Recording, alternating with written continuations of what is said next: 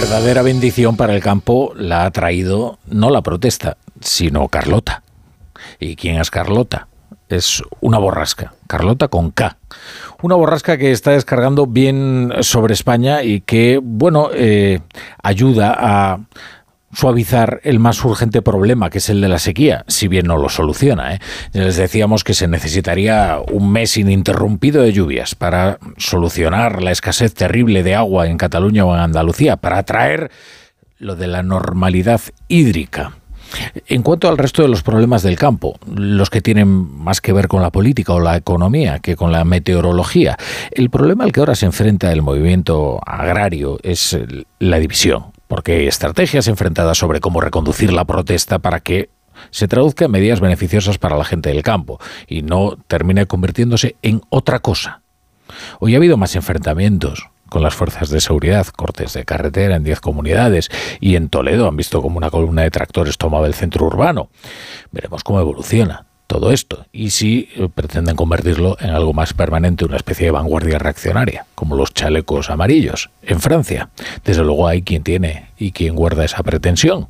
Echemos un vistazo al mapa de las protestas. Carmen Sabido, buenas tardes. Buenas tardes. Las protestas hoy se han modulado con menos participación y menos cargas policiales. Cinco han sido las comunidades más afectadas, Castilla-La Mancha, Andalucía, Extremadura, Aragón y Valencia, que han sufrido cortes de carreteras y numerosas retenciones. En Asturias se ha alcanzado un acuerdo. Los tractores se han retirado, pero el foco de la movilización apunta ahora al bloqueo de Madrid, donde mañana agricultores y transportistas votan a mano alzada si van a un paro indefinido. El alcalde de la capital pide que las protestas respeten los cauces legales. Que los agricultores y los ganaderos tienen que ser conscientes de que las protestas tienen que discurrir por los cauces de nuestro ordenamiento jurídico, que la razón les asiste para protestar, pero que la razón también consiste en que tienen que ser manifestaciones y concentraciones autorizadas como toda manifestación lo debe ser. El Ministerio del Interior ya tiene preparado un dispositivo sin precedentes con cientos de antidisturbios que impidan la tractorada en el centro de Madrid y también en Valladolid, donde se celebra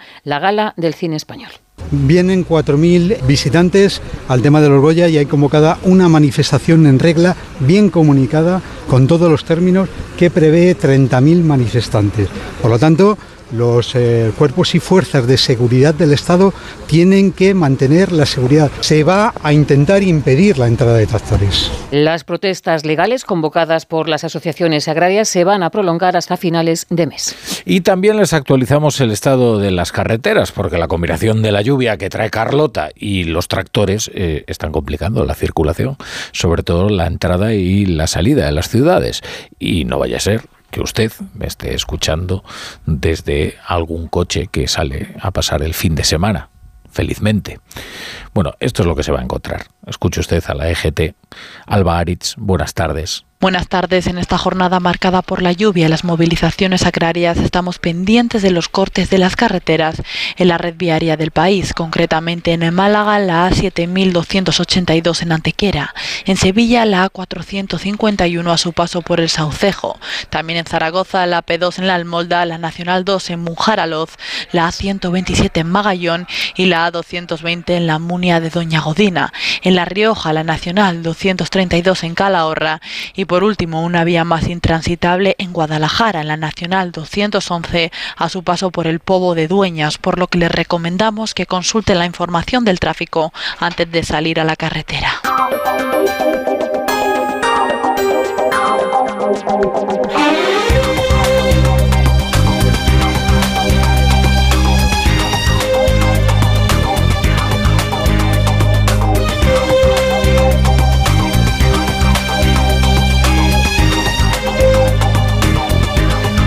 Bienvenidos a la Brújula. Si se incorporan a esta hora la sintonía de Onda Cero. En realidad el día decisivo de las protestas es mañana, porque será cuando sepamos cómo evoluciona exactamente esta revuelta del campo. Hoy los chats y los canales de comunicación de los agricultores arrecian de ideas, de propuestas, de ocurrencias, de amenazas, pero es difícil distinguir la señal del ruido porque hay demasiados actores en juego con estrategias que son contrapuestas. Las asociaciones de agricultores no quieren que esto evolucione a la francesa y que los que protestan terminen siendo convertidos en una especie de vanguardia reaccionaria, como les decía, del tipo chalecos amarillos. Pero es que hay quien pretende que así sea, y de ahí la situación de alerta de las fuerzas de seguridad, porque mañana hay acontecimientos muy importantes en marcha, que pueden suponer un buen escaparate para el boicot. Por ejemplo, partido que trae al corazón de la capital, al Santiago Bernabéu, al Girona, que además de jugarse el liderato con el Madrid, es un club que pertenece a una provincia Gerona que es una potencia agroalimentaria. A Grande Marlasca, al ministro del Interior, no le consta que se hayan registrado pues, ninguna manifestación autorizada para mañana, pero Interior conoce los mensajes que circulan en los foros donde se organizan las protestas y sabe que hay quien se propone, entre otras cosas, tomar Ferraz, donde está la sede socialista, transformando lo que es la protesta agraria en otra cosa. O los Goya, que mañana se celebran en Valladolid. Ahora hablábamos con David Martos, el director de Quinótico, acerca de la gala y evidentemente hay preocupación. Hay personas que van a tener que intervenir en la gala o que actuar en la gala, David Bisbal, que han decidido adelantar todo lo posible su llegada a la ciudad para luego no encontrarse con problemas. Ya hay quien pretende eh, por ejemplo, este vicepresidente de Vox, eh, Gallardo, enfrentará a los señoritos del cine con la esforzada gente del campo, ¿no? creando ahí una dialéctica de enfrentamiento y sobre todo contraponiendo como si en el cine no hubiera trabajadores, ¿eh? ni carpinteros, como si la industria del cine pues, no hubiera personas que tienen que apretar las tuercas. Es decir, obreros de los de toda la vida. ¿Saben ustedes? Claro, también trabajan allí. ¿eh? No todos son los productores, ni todos son los actores principales ni todos los actores ganan lo mismo. ¿eh? Bueno, el alcalde de la ciudad, Jesús Julio Carnero, dice que respeta y que comparte las demandas de la gente del campo y pide que no se perturbe una cita muy importante para la ciudad. Entiendo muy bien las reivindicaciones de nuestros agricultores y ganaderos. Ahora bien, tienen que respetar la normal convivencia de las ciudades que por cierto, sí, luego los actores, claro, se ponen muy glamurosos y abrazan todas las citas amables que pueden abrazar, es decir, todas aquellas que nos suponen demasiadas complicaciones, porque van muy bien eh, a favor de corriente. Y probablemente, pues, bueno, ya veremos, ya veremos si alguno de ellos expresa su solidaridad con estos trabajadores del campo, que lo son y que desde luego tienen demandas que son muy justas y que también merecen la atención de todos aquellos que van de solidarios a tiempo completo. Vamos a hablar de lo que está ocurriendo en Estados Unidos. Estados Unidos está sumido en una crisis política feroz. Es curioso, ¿eh? ¿Cómo va la política de Estados Unidos, la economía de Estados Unidos que va como un tiro? con pleno empleo prácticamente, con la bolsa em, tocando máximos y sin embargo la crisis política es sistémica. ¿eh? Hay quien está hablando incluso de que probablemente, bueno, de que está seriamente amenazada la democracia como sistema en los Estados Unidos. Miren, hoy el presidente Joe Biden ha tenido que prometer que su memoria está perfectamente. Y este es un hecho muy significativo. Solo esa frase enunciativa simple da la medida de la crisis política que ha abierto en Estados Unidos el fiscal especial Robert Hur, que eh, era un desconocido y ya no lo es. Lo que debía ser una buena noticia para el presidente Biden ha terminado siendo su peor pesadilla. Porque este fiscal dijo que no había motivo para presentar cargos contra él por haberse llevado unos papeles confidenciales. Bueno, uno de estos casos en los que estaba inmerso el presidente eh, Joe Biden, que luego también tiene que preocuparse por eh, los zascandileos de, Hunter Biden, su, hijo. Pero bueno, en este caso él, pues, en fin, no se aprecia eh, delito, no, no se van a presentar cargos y, y esa era la buena noticia. Pero, pero, en su informe, el fiscal ha cuestionado las facultades cognitivas de Joe Biden. Dice que es un anciano bien intencionado y con mala memoria. O sea que vino a sugerir el fiscal que Joe Biden no estaba en condiciones de testificar ante un jurado. Y claro, inmediatamente los estadounidenses empezaron a preguntarse si estaba en condiciones para presidir un país. Encima lo que vino después, pues terminó de desatar la catástrofe.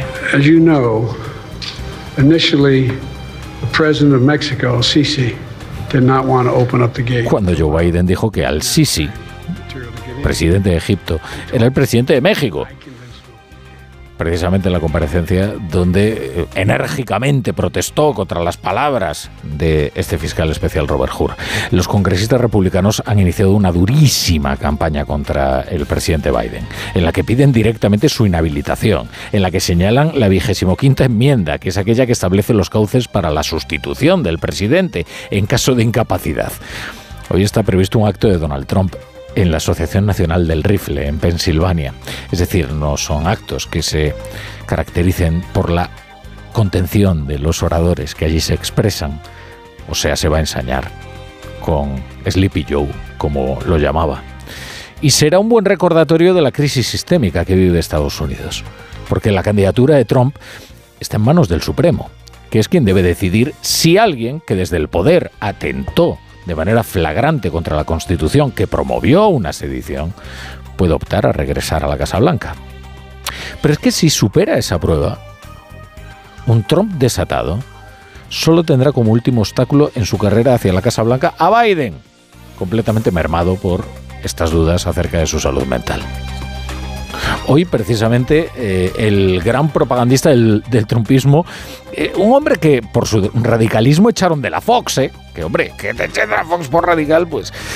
Hablamos de Tucker, Tucker Carlson, uno de los periodistas más influyentes, por otro lado. Ahora se ha abierto un canal en YouTube y la difusión que alcanza cada uno de sus vídeos es atroz, ¿no?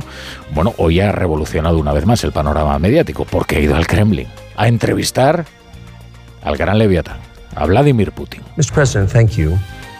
On February 22nd, 2022, you addressed your country in a nationwide address when the conflict in Ukraine started. Esta es la primera pregunta que le traslada. Eh, sobre esto se ha desatado el clásico debate idiota sobre si hay que entrevistar o no a Putin.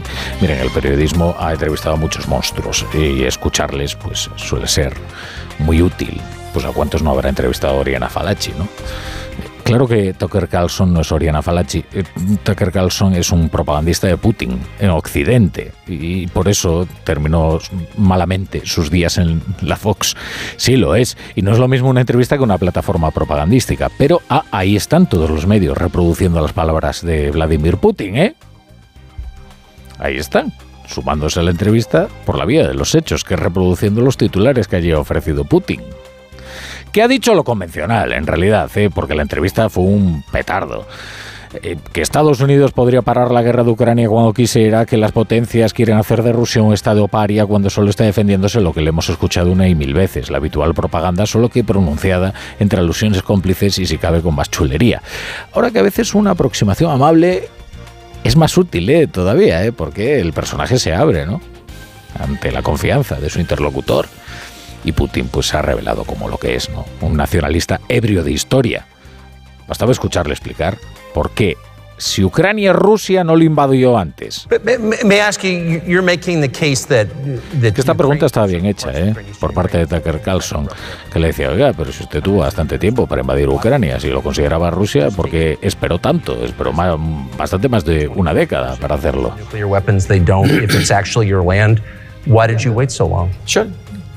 I'll tell you.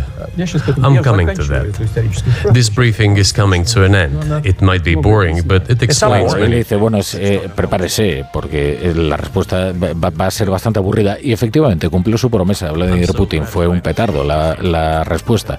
Eh, se remonta a las postrimerías de la Segunda Guerra Mundial. Habla que si Hitler, que si el corredor de Danzig, y luego, bueno, pues una logorrea de historia perfectamente irrelevante y que denota una máxima política permanente. Que cuanto más larga es una respuesta, menos cierta suele ser. Así que no, no pasa nada por entrevistar a un monstruo. Claro, lo importante, lo importante es lo que le preguntas.